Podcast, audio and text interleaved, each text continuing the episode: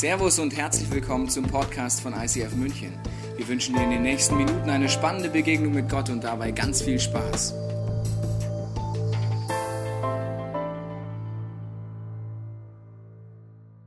Wunderschönen guten Morgen. Es gibt keinen anderen Namen. Das ist schon eine krasse Aussage und ich finde es toll, dass wir in dieser spannenden Serie drin sind und ich Teil davon sein darf.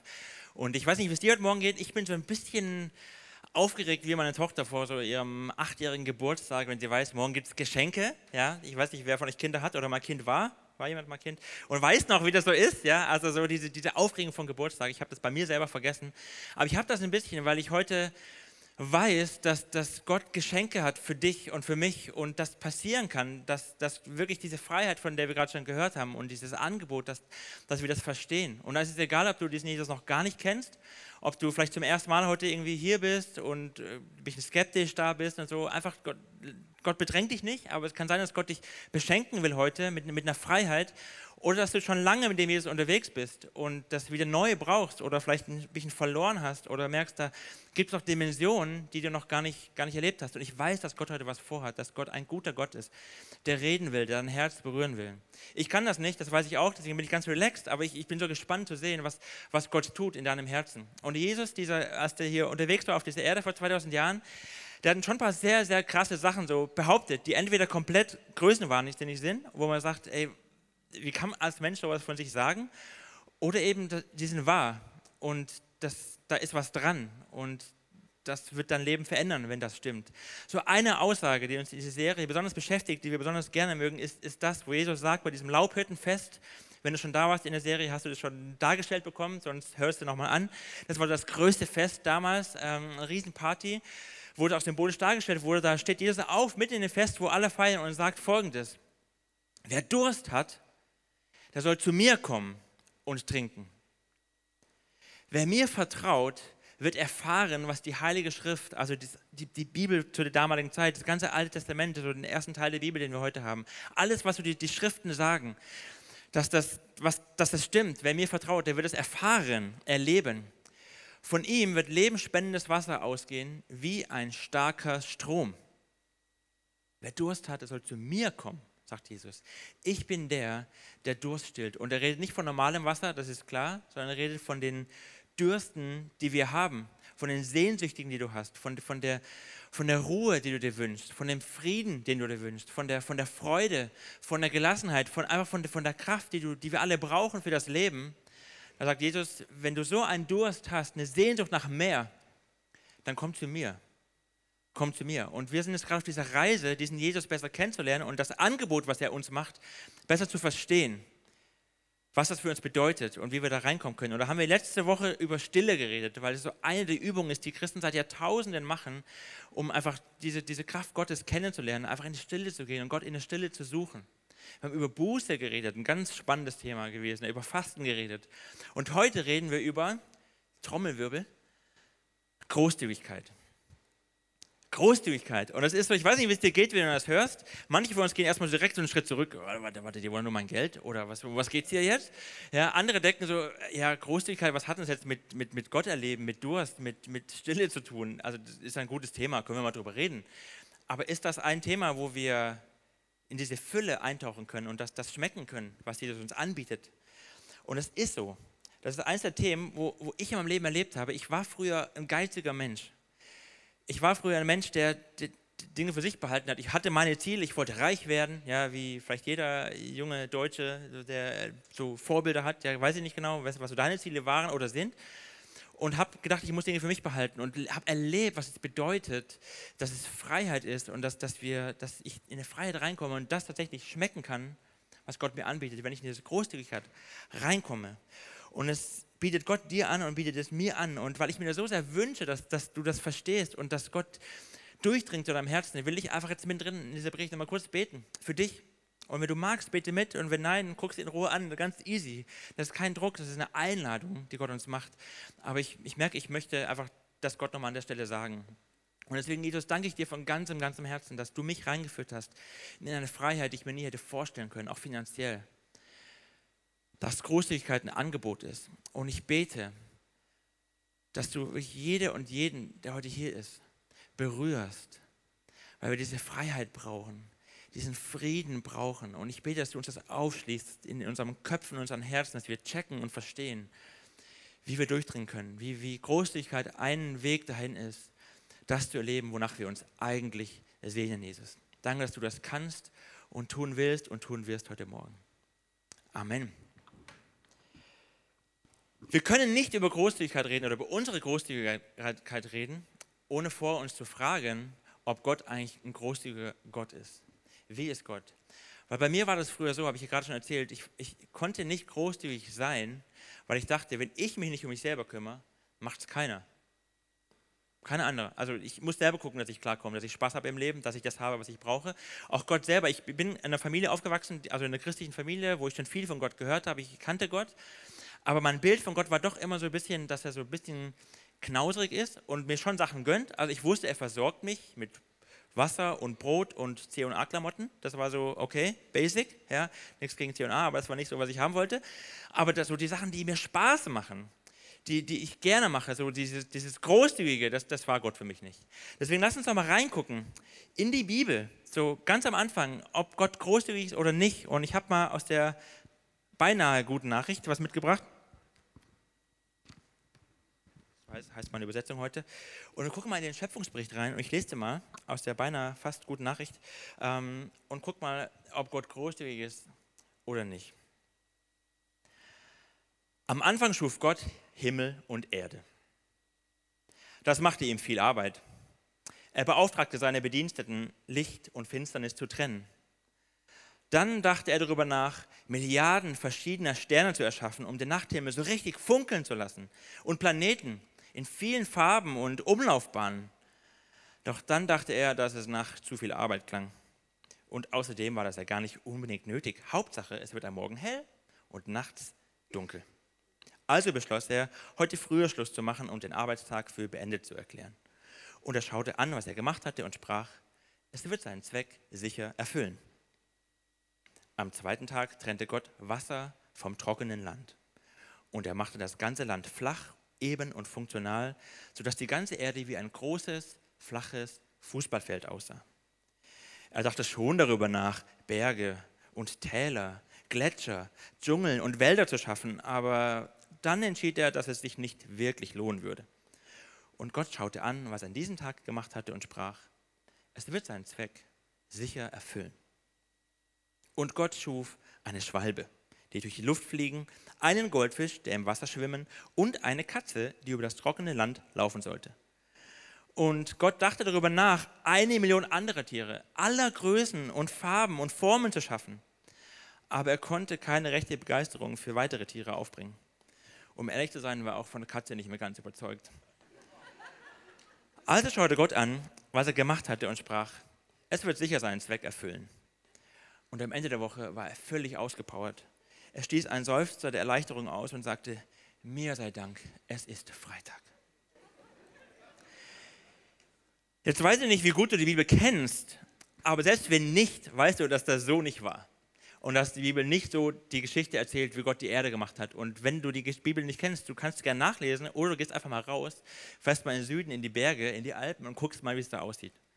Na, Gott ist ein verschwenderisch großzügiger Gott, der, der macht nicht einen Sonnenaufgang, der schön aussieht pro Jahr, oder wenn du, ihr seid Frühaufsteher, genau, oder einen Sonnenuntergang pro Jahr, sondern Gott schenkt Schönheit und Fülle und Kreativität in tausend Varianten und Formen.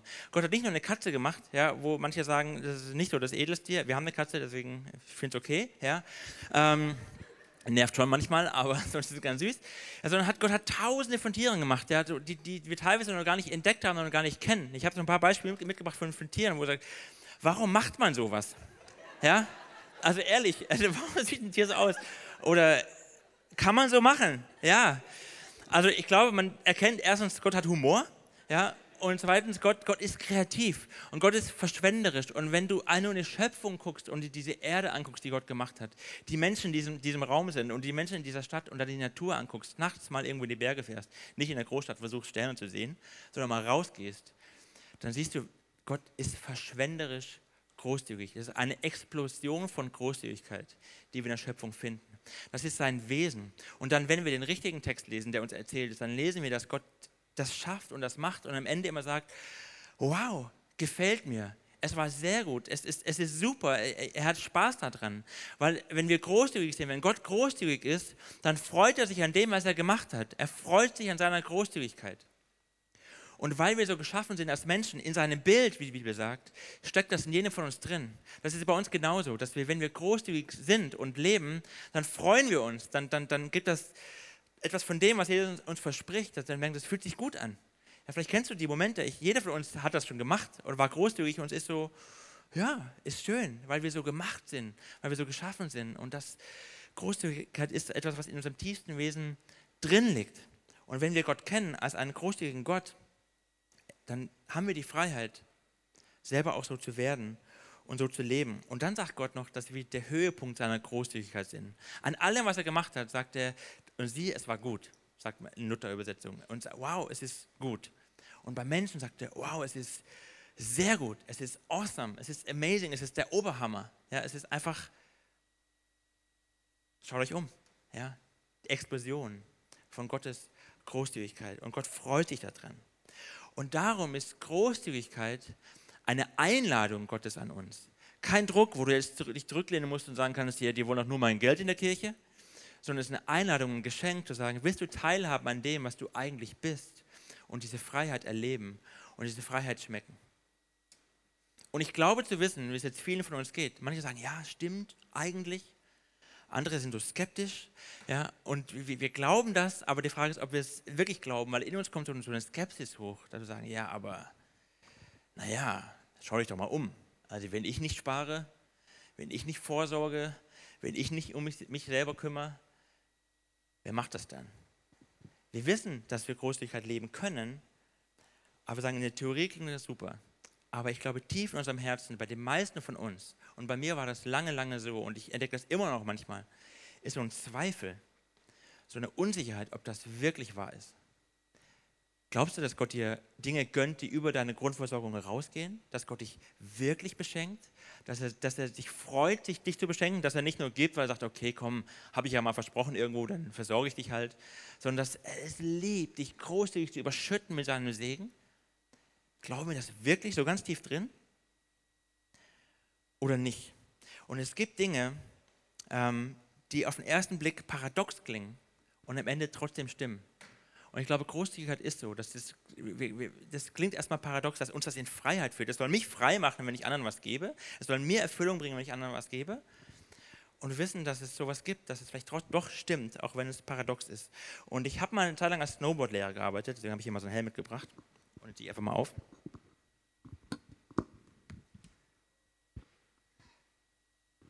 Ist gar nicht fehl am Platz hier in diesem Raum. Aber ihr wisst ja, Sicherheit ist wichtig. Helm beim Snowboarden. Und als Snowboardlehrer habe ich das gelernt, dass es Dinge gibt, die, die sind paradox für manche. Also je nachdem, für Anfänger auf jeden Fall. Und die stimmen aber trotzdem. Und ich weiß nicht, wer von euch Snowboard mal gelernt hat. Es gibt da so ein paar Skifahrer, die tun mir auch leid, aber ist auch okay, darf man gerne machen. Aber wenn du mal Snowboard gelernt hast, ist es am Anfang für manche schwierig. Ja, und als Snowboardlehrer habe ich gemerkt, manche lernen so in 10 Minuten, andere brauchen dafür eine Woche, aber ist okay. Die meisten kommen am Ende an. Dann erkläre ich denen also am Übungshang erstmal die Grundübungen, der Speicher und jetzt Grundposition und so. Eine wichtige Sache ist beim Snowboard, damit du Kurven fahren kannst und bremsen und Sicherheit hast, du musst, wenn du dein Brett bewegen willst, ähm, in den Hang dich nach vorne lehnen, also beziehungsweise nicht nach vorne lehnen so, sondern dein vorderes Bein belasten, also nach vorne gehen, damit dein hinteres Bein frei wird. Also ihr könnt das dann mal nachmachen in Theorie. Hinteres Bein ist frei und dann drehst du deinen Körper und dein Brett kommt automatisch mit, wie durch ein Wunder und alle merken, wow, es stimmt. Und dann üben wir das am Übungshang. Kurve fahren heißt nach vorne gehen, alles klar und dann wieder beide Seiten belasten.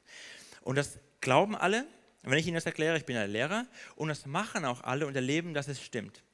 Und nach, je nachdem, sagen wir nach einem oder zwei Tagen, je nach Gruppe, fahre ich mit denen dann in das richtige Skigebiet. Übungstag vorbei, jetzt gehen wir mal hoch auf den Berg. Ich war meistens in Saas-Fee, so ein wunderschönes Skigebiet, hat man viel Platz und so ist auch nicht so steil, aber es gibt so eine Stelle, wo man dann vorbei muss, wo es schon für einen Anfänger erstmal wirklich steil wird, wo es erstmal bergab geht.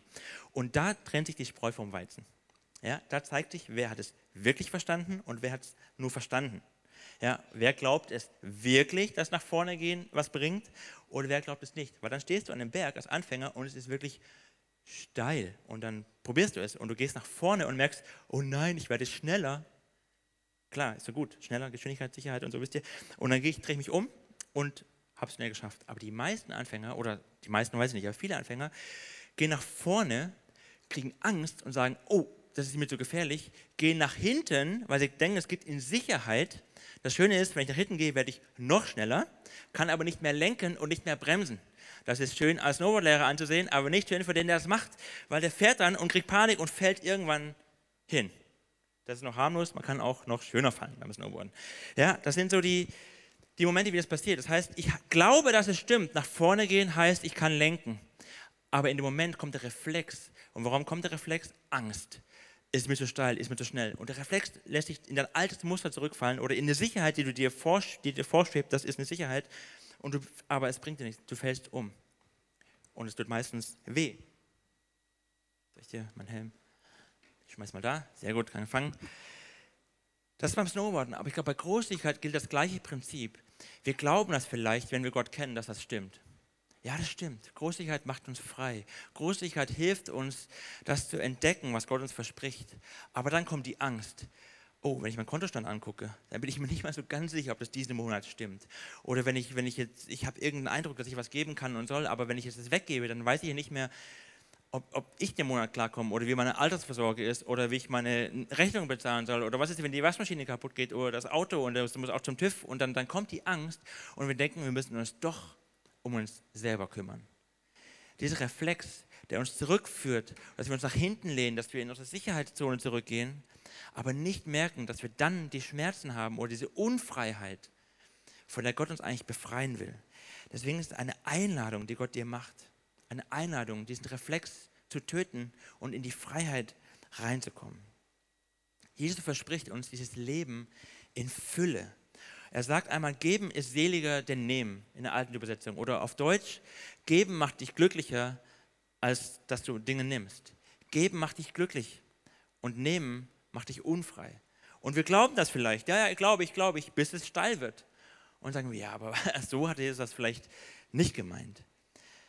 Kann es sein, kann es sein, dass Großzügigkeit, wenn du das erlebst, als Lebensstil entdeckst und da Schritte gehst, wirklich dich freier macht und dir das Leben gibt, wonach du dich eigentlich sehnst.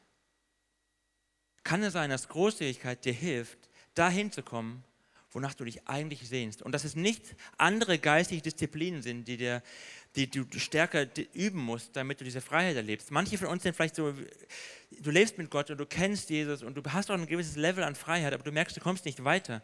Und du musst nicht mehr Bibel lesen vielleicht und nicht mehr beten und nicht, keine Ahnung, was noch alles machen. Sondern vielleicht ist das das Thema, wo Gott dich herausfordert und ermutigt zu sagen, probier es doch mal aus, bei diesem Thema einen Schritt weiter zu gehen, weil du dann das erlebst, wonach du dich eigentlich sehnst.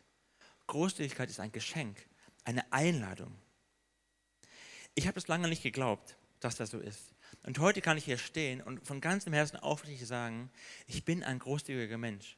Und ich liebe es, großzügig zu sein. Ich liebe es zu geben. Und wir als, als Ehepaar, als Familie, wir, wir lieben es, Menschen zu beschenken. Natürlich gebe ich meinen Zehnten in die Kirche. Natürlich spende ich darüber hinaus noch in die Kirche. Natürlich unterstützen wir andere Menschen und spenden, was ich wo überall hin. Ja, da muss ich euch gar nicht alles erzählen, aber es ist für mich kein, ja, ich bin so ein guter Christ, deswegen muss ich das jetzt machen oder so, sondern es ist eine, ich liebe das. Das macht so eine Freude. Was für ein Privileg, dass ich von dem, was ich geschenkt bekommen habe, es weitergehen kann. Und ich habe das gelernt. Und ich glaube, auf eine harte Schule gelernt. Aber Gott hat mich in diese Schule reingenommen, dass es eine Freiheit ist. Und ich wünsche dir das so, dass du das erlebst, was für ein Geschenk das ist, dass wir Teil sein können vom, vom Wesen Gottes. Vom Wesen Gottes in seiner Großzügigkeit, dass wir das imitieren dürfen. Ich habe irgendwann in meinem Leben, als Gott, als ich so verstanden habe, dass, dass ich nicht BWL studieren soll, was ich eigentlich wollte, dass ich nicht mal einen AMG Mercedes fahren soll, oder beziehungsweise was ich mal wollte, dass ich meine Ziele, meine Träume, habe ich Gott hingelegt. Und bei mir waren das so, ich hatte so ganz profane kleine Träume, die für mich aber wichtig waren. Ich wollte mal immer Mountainbiken am Gardasee. Mountainbiken ist mein Lieblingssport, immer noch oder wieder, ja, wo ich sage, das, das liebe ich einfach. Und damals, als in meinem Alter war es, es gab nur ein Mekka, wo man hin wollte, es gab keine Bikeparks auf dieser Welt, das ist alles neu, modernes Zeug, ja, wir sind die Berge selber hochgefahren, ja, ähm, und da war der Gardasee, das war so das Bike Eldorado, ist heute auch noch schön, so. Ähm, oder Snowboarden war für mich auch eine, eine Leidenschaft, die ich, die ich, gerne machen wollte. Und ich hatte den Eindruck, dass Gott mich ruft, dass ich Theologie studieren soll, dass ich dann irgendwo in einer Gemeinde oder Kirche arbeiten soll. Und von meinem Bild war das immer so, wenn ich in einer Kirche arbeite, werde ich nie Geld haben, Ich werde immer pleite sein. Ich muss immer einen alten Golf 3 fahren, der gerade so durch den TÜV kommt. Ja, ich muss, das ist so, oder Passat, also wenn du vier Kinder hast, dann darfst du einen Passat fahren als Christ. Ja. So, das war so mein, mein Bild von dem, wie, wie, wie, wie Christen leben und auch wie großzügig Gott ist. Ja, du wirst schon über die Rutten kommen, du musst nicht verhungern.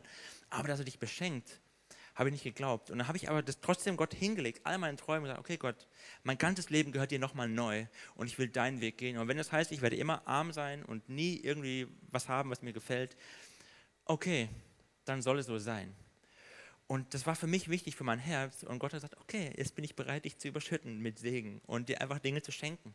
Und dann bin ich auf eine theologische Hochschule gegangen, ja, oder eine Fachschule gegangen und habe studiert. Und das Erste, was ich gesehen habe, ist, da gibt es ein Sportcamp am Gardasee.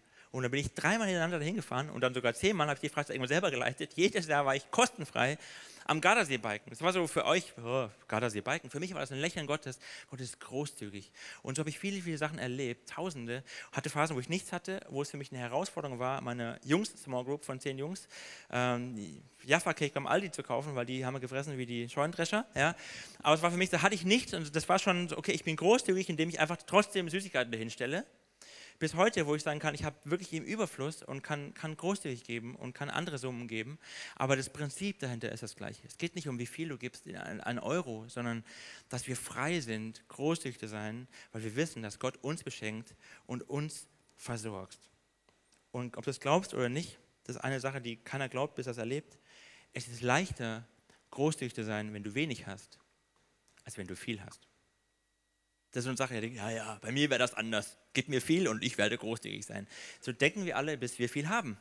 Deswegen übe es, wenn du von deinem Bild noch nicht so viel hast, dass du das dann kannst, wenn du viel hast. Ich möchte noch eine Aussage von Jesus angucken zum Thema Geld, was er uns dazu sagt. Jesus hat über kein Thema so viel geredet wie über Besitz und Geld. Auch interessant. Ja, nicht über Glauben, nicht über Sünde, nicht über was auch immer, sondern über, das, das wichtigste Thema scheint für ihn gewesen zu sein, Besitz, weil unser Herz so schnell gefangen nimmt. Deswegen sagt er zum Beispiel Folgendes. Sammelt euch keine Reichtümer hier auf der Erde, wo Motten und Rost die zerfressen das war damals so. Reichtümer waren damals Kleider, war eine Wertanlage. Das ist bei uns heute nicht unbedingt so, dass Klamotten eine Wertanlage sind, damals schon. Und Rost, die zerfressen, das waren also oft, genau, also auch Wertanlagen, die, die, die Rost zerfressen konnte. Oder Kisten, wo dann das Geld drin lag, die der Rost kaputt machen konnte. Oder wo Diebe einbrechen und sie stehlen können. Und das Prinzip ist, wo Gott sagt, hier, denk doch mal logisch. Und das ist schwer beim Thema Geld, ich weiß, aber er versucht es trotzdem. Denk doch mal logisch. Ich brauche das iPhone, ich brauche. Denk doch mal logisch. Ja? Ist das schlau? Warte, genau, nochmal zurück. Ist es schlau, das dort zu sammeln? Oder nicht zurück, ist auch okay. Rost, Motten, ja, und wo Diebe es klauen können.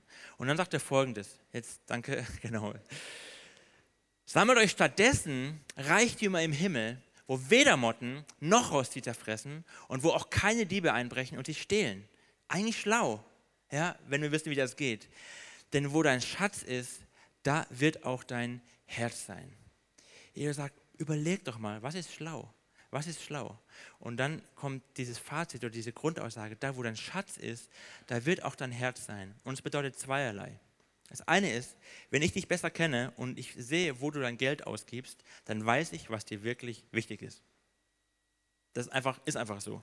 Wir geben unser Geld dahin, wo, was uns wichtig ist, wo unser Herz ist. Das stimmt. Aber das Interessante ist, wie Jesus das formuliert da sagt, da wo dein Schatz ist, da wird auch dein Herz sein. Das heißt, du kannst dein Herz lenken. Und du kannst das Prinzip geistlich leben, dass du sagst, ich kann auch mein Geld in diese Richtung geben und dann wird mein Herz dem Geld folgen. Und das stimmt. Ich habe das erlebt. Ja, du kannst dich entscheiden, dein Geld in andere Kanäle zu stecken, großzügig zu sein und dann wird dein Herz dem folgen und du wirst freier werden. Da, wo dein Schatz ist, da wird dein Herz mitkommen. Und deswegen sagt Jesus, investiere in die Ewigkeit, investiere in Dinge, über die du dich in die Ewigkeit freust, dass du darin investiert hast. Und ich kann nicht aus meinem Leben sagen, ich habe schon so viel Geld ausgegeben für Dinge, für mich, wo ich dann dachte, ey, war das wirklich nötig? Hätte ich gar nicht gebraucht, habe ich nie benutzt oder nur kurz benutzt oder sah gar nicht so schön aus, wie ich dachte. Also habe ich schon viel Geld bereut, was ich für mich ausgegeben habe. Aber ich habe noch keinen einzigen Euro bereut den ich ins Reich Gottes investiert habe, den ich gespendet habe, wo ich anderen Gutes getan habe, wo ich großzügig war. Noch keinen einzigen habe ich gedacht, oh, hätte ich gerne wieder zurückgenommen. Weil es stimmt, dass unser Herz dem folgt und wir Dinge in Dinge investieren, die gut sind. Dein Herz wird deinen Finanzen folgen. Und wenn du ein von Gott erfülltes Leben willst, überlege, wohin du deine Finanzen gibst, weil dein Herz dem folgt. Und entweder ist es leer und sinnlos und Motten und Rost und Diebe nimmst dir weg, oder es ist etwas, was dir keiner mehr wegnehmen kann, weil du in deinem Herzen speicherst und du in der Ewigkeit wiederfindest. Das ist eine offene Frage, ein Angebot, was Gott dir und mir macht. Jesus weiß, welche Power und Macht Geld und Besitz hat. Jesus weiß das. Deswegen ist die Bibel voll davon. Es gibt Bibelverse, die sind nur für reiche Menschen. Weil es so schwer ist, wenn du viel hast, dass dein Herz sich nicht da dran hängt. Weil Gott ist ja so viel wichtiger. Nicht, also Gott ist nicht so wichtig, was du mit deinem Geld machst, sondern es ist ihm viel wichtiger, was das Geld mit dir macht. Das ist Gott viel, viel wichtiger. Deswegen möchte Gott dich befreien und einladen, das zu finden, was du wirklich suchst. Und das kann dir kein Geld der Welt geben. Ich kenne sehr viele reiche Menschen, wirklich reiche Menschen. Und wenn ich mit denen rede und wenn die ehrlich werden, dann ist das, was ich höre, nicht Freiheit, sondern Angst. Ja, weil wenn du 1000 Euro hast und da kommt eine Wirtschaftskrise, ist dir relativ wurscht. Ja, aber wenn du 500.000 Euro hast und du weißt nicht genau, was passiert, ob der Euro crasht, ist dir es nicht mehr so wurscht. Ja, du wirst sagen, ich bin froh, wenn ich so viel Geld hätte. Ja, aber unser Herz funktioniert so. Je mehr wir haben, desto größer ist die Gefahr, dass wir unser Herz da dranhängen. Deswegen, Gott braucht dein Geld nicht. Aber Gott will dir dein Herz frei machen. Und deswegen ist Großzügigkeit der Schlüssel zu dieser Fülle, die Gott dir verspricht und die er mir verspricht. Das Spannende ist, wenn wir die Kirchengeschichte angucken, da sehen wir, dass die Kirche von Anfang an, die ersten Jünger, nachdem Jesus gestorben ist, auferstanden ist und dann die Gemeinde losging, von Anfang an bekannt war, richtig berühmt war für ihre Großzügigkeit. Es gibt tausend Geschichten aus, von, von nicht-christlichen Zeugen, von den Römern, von den Juden, von anderen Leuten, die, die über diese Sekte, die da aufgestanden ist, diese Christen, die da auf einmal da sind, die die beschreiben. Und das meiste, was darüber geschrieben ist, ist, dass die wirklich irrational großzügig waren. Einfach gegeben haben, gegeben haben, gegeben haben. Füreinander gesorgt haben, aber auch für andere gesorgt haben, die Gott gar nicht kennen. So dass am Ende sogar der römische Kaiser seinen, seinen Bediensteten sagt, hier, was ist denn da los? Diese Christen, die kümmern sich um die Ausgestoßenen in unserem Land, die kümmern sich um die. Wir kriegen es als, als Regierung noch nicht mal hin. Was ist denn hier los? Weil, weil der mitbekommen hat, wie großzügig, wie verschwenderisch großzügig die Christen sind. Die Kirche war immer bekannt für ihre Großzügigkeit. Was wäre, wenn die Stadt München aufs ICF München, auf diese Kirche aufmerksam würde, weil wir bekannt wären für unsere irrational große Großzügigkeit? Und ich weiß schon, dass wir jetzt schon eine großzügige Kirche sind. Das ist schon so. Und ich kenne viele andere Kirchen, die ihre Hausaufgaben haben. Wir haben unsere Hausaufgaben, aber ich würde schon sagen, die ICF München ist eine großzügige Kirche. Aber was wäre, wenn wir einfach, dass es eine Haltung ist, die jeder, der eine von uns begegnet, die wir Gott kennen, merkt, dass, wir, dass das ein, ein Spirit ist, der in uns ist, der, der Großzügigkeit, weil wir frei sind, weil Gott uns frei gemacht hat und wir Teil von dem sind, wie Gott ist. Was wäre, wenn deine Freunde von dir wüssten, dass du irrational großzügig bist? Wir haben als Familie, als Ehepaar, haben wir mal ein Leitbild für uns entwickelt, zu sagen, wie wollen wir sein, was ist uns wichtig, was, was sind so unsere Werte als Familie. Und da stehen ganz viele tolle Sachen drin. Mein erster, erster Satz ist, wir sagen immer die Wahrheit. Liebe ich, ja, ganz toll. Dann ganz viele andere Sachen und ein Satz ist, wir lieben zu teilen, was wir haben und sind. Wir lieben zu teilen, was wir haben und sind. Und dieses Leitbild haben wir bei uns ins Wohnzimmer gemalt, in unserem Haus, wo wir vorher gewohnt haben, so richtig groß und fett direkt in den Kamin, dass alle Menschen, die uns besucht haben, haben das gelesen. Und es ist schon so ein bisschen mutig, vielleicht, sagen manche, oh, ihr seid ja schon mutig. Ich fand es gar nicht so mutig, weil es war einfach, ist einfach unser Herzschlag. Aber jeder kann es lesen und jeder kann da merken an unserem Leben, ob das stimmt oder ob es einfach nur an der Wand steht. Was wäre, wenn wir nicht nur reden, sondern wenn man in deinem Herzen spürt, dass du ein großzügiger Mensch bist? Dass man es einfach merkt, weil es nicht aus Druck und ja, wir als Christen müssen halt unseren Zehnten geben, sondern dass es aus dir rausfließt, dass es einfach rauskommt und dich frei macht dein Herz frei macht, dich froh macht und dich erfüllt mit Freude, weil, ich, wir haben nicht geschrieben, wir sind großzügig, weil wir das müssen, sondern wir lieben zu teilen. Es ist eine Freude, wenn du Menschen etwas geben kannst und du merkst, dass, dass, dass das Reich Gottes nach vorne bringt und einfach der Person gut tut ähm, und die Person glücklich macht. Großzügigkeit macht Spaß und Großzügigkeit gibt uns Fülle und den Menschen, die es bekommen. Es ist eine Einladung. Deswegen möchte ich sehr konkret werden jetzt am Ende und dich und mich neu herausfordern, ähm, drei konkrete Schritte zu gehen, die, wo wir auch als Kalbs, als Familie, als Ehepaar ähm, das leben und versuchen, wie leben wir diese Schritte als Familie. Ähm, dass du das konkret machen kannst und dass es wirklich ein Schritt ist in diese Freiheit. Und ich bete so und habe im Vorfeld gebetet und es die ganze Zeit gebetet, dass du eine von den Personen bist, dass du eine von den Personen bist, die das erlebt. Und dass du nicht sagst, ja, stimmt, aber nee, ich habe Angst sondern dass du es durchziehst und dass du erlebst, was Gott dir an Angebot macht und was für ein Geschenk da drin liegt, wenn wir ein großzügiges Herz haben. Ein dankbares, freies, großzügiges Herz. Drei Schritte, die mir geholfen haben, das zu leben und das konkret zu machen. Das erste ist, was mir sehr geholfen hat, ist, mach Großzügigkeit zu deiner Priorität. Mach zu deiner Priorität. Das ist eine Entscheidung, die wir treffen können. Und Priorität heißt für mich, dass ich nicht am Ende des Monats schaue, was übrig bleibt, sondern dass ich mir vorher einfach überlege, wie viel will ich mindestens geben und das direkt wegtue. Ja, Dauerauftrag in die Kirche, Dauerauftrag, andere Projekte. Es geht am Anfang des Monats direkt was weg, dass ich gar nicht darüber nachdenke, mache ich diesen Monat oder nicht, sondern es ist eine Priorität, die in meinem Herzen drin ist. Einfach als, als Fakt. Und wenn du dir das vornimmst, Prioritäten sind eigentlich sind komische Dinge. Ja, wir nehmen uns oft Dinge vor und dann ziehen wir es durch und dann kommt der Zweifel und die Frage, ja, ich finde das schon wichtig, aber diesen Monat ist schwierig.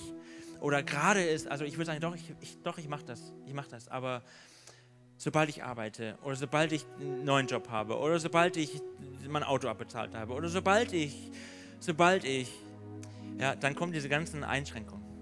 Mach es und mach es heute. Mach es fest. Ja, Online-Banking kann man sogar sonntags Dauerauftrag einrichten. Mach es fest. Wenn nicht aus Druck oder aus, aus Zwang, aber wir, wir brauchen so Entscheidungen, nicht nur beim Thema Finanzen. Es gibt viele Prioritäten, die ich mehr setzen muss, dann muss ich einfach es durchziehen. Sonst mache ich das nicht. Und wir haben als, als Kalbsfamilie entschieden, von diesem Denken her, dass wir das machen wollen. Geben ist eine, ist eine Priorität. Das Zweite, was wir uns vorgenommen haben, ist, sagen wir, wir geben nicht in Euro, wir geben in Prozent. Und das ist bei uns, ich weiß die Zahl gar nicht ganz genau auswendig, aber ist auch egal, wie hoch die bei uns ist, aber fang du irgendwo bei dir an. Ja, so ein biblisches Prinzip, was so, ich würde sagen, das Level ist, sind 10% Das ist so, ein geistiges Prinzip, wo man mal anfangen kann. Aber wenn du sagst, ich bin noch nicht bei 10% dann fang bei 5% an. Aber mach es für dich irgendwie fest oder bei 2% wenn du sagst, das ist ein kleiner Schritt. Aber große Großzügigkeit, große Freude. Kleine Großzügigkeit, kleine Freude. Überlegst dir. Ja, plane weise, rede mit Gott drüber, mach es auch nicht gleich 100 ja, also kann man auch mal machen. Aber überlege, überlege, was deine Zahl ist und, und fang da an und dann bleibe bei diesem Prozent und nicht in Euro, weil Euro ist ein schwieriges Ding, weil es mal mehr, mal weniger, sondern es geht Gott nicht um den Betrag. Es geht Gott um das Herz. Und das Herz bleibt am leichtesten frei davon, dass es Besitzer wieder in Gefangen nimmt, wenn wir in Prozent geben. Das ist so ein Prinzip, was wir entdeckt haben. Und das dritte ist, so machen wir das, wenn du sagst, das ist für dich cool, aber ich will Next Level. Das dritte ist, wir geben progressiv. Das heißt, unser Ziel ist, wir wollen jedes Jahr mehr geben als im Jahr davor. Wir wollen jedes Jahr in Prozent mehr geben, als wir im Jahr davor gegeben haben. Und wir machen das seit einigen Jahren und seht da, ich lebe noch. Ja, meine Kinder sind nicht verhungert, wir machen immer noch Urlaub, ja, wir fahren schöne Autos, es geht uns gut.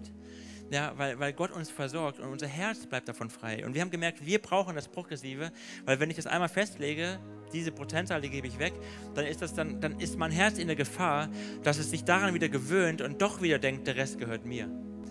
Weil am Ende ist es so, Gott beschenkt uns mit allem, was wir haben, mit Zeit, mit Ressourcen, mit, mit allem, was wir haben. Und wir dürfen es verwalten. Und das hilft mir, ein guter Verwalter zu sein und immer wieder zu sehen, Gott, ich empfange von dir. Ich bekomme Geld von meinem Arbeitgeber, aber das stimmt gar nicht, weil Gott ist mein Versorger. Gott ist der, der mir das gibt, was ich brauche. Und er kann einen Kanal nehmen wie mein Arbeitgeber, der kann einen Kanal geben wie meine Familie, der kann einen Kanal geben wie, keine Ahnung, dass ich im Lotto gewinne, wo ich kein Lotto spiele. Gott kann alles machen wenn ich weiß, dass Gott mein Versorger ist, dann komme ich in diese Freiheit rein. Und ich möchte dich herausfordern, zu überlegen, was dein Schritt ist und wie du den gehen kannst. Ein Tipp, wenn du noch weitergehen willst, ist, wir haben ein wunderbares Buch oder Heft, ja, genau zu diesem Thema, wie du großzügiger werden kannst. Das heißt Flow oder im Flow. Und da, wenn du sagst, ich möchte das nochmal vertiefen, das war mir jetzt alles schon krass, aber ich will da weitergehen, ich möchte mal tiefer einsteigen, noch mehr Bibeltexte dazu zu lesen, mit Gott ins Gespräch kommen, dann nimm dir das mit, das gibt es oben, kannst du dir kaufen ähm, und einfach durcharbeiten, ihr könnt als Small Group durcharbeiten, in eurer Gruppe, in eurem Team oder in eurer Familie, um einfach auf dieser Reise weiter unterwegs zu sein. Nicht, weil Gott dein Geld will, sondern weil Gott weiß, dass wenn du ihm dein Herz gibst, dass es dann das findet, wonach es sich sehnt und was du eigentlich willst und brauchst. Deswegen lass mich noch für dich und für uns beten.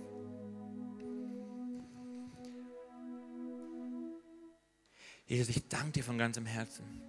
Ich danke dir so sehr, dass ich heute hier stehen kann und wirklich sagen kann, dass du mein Herz großzügig und frei gemacht hast.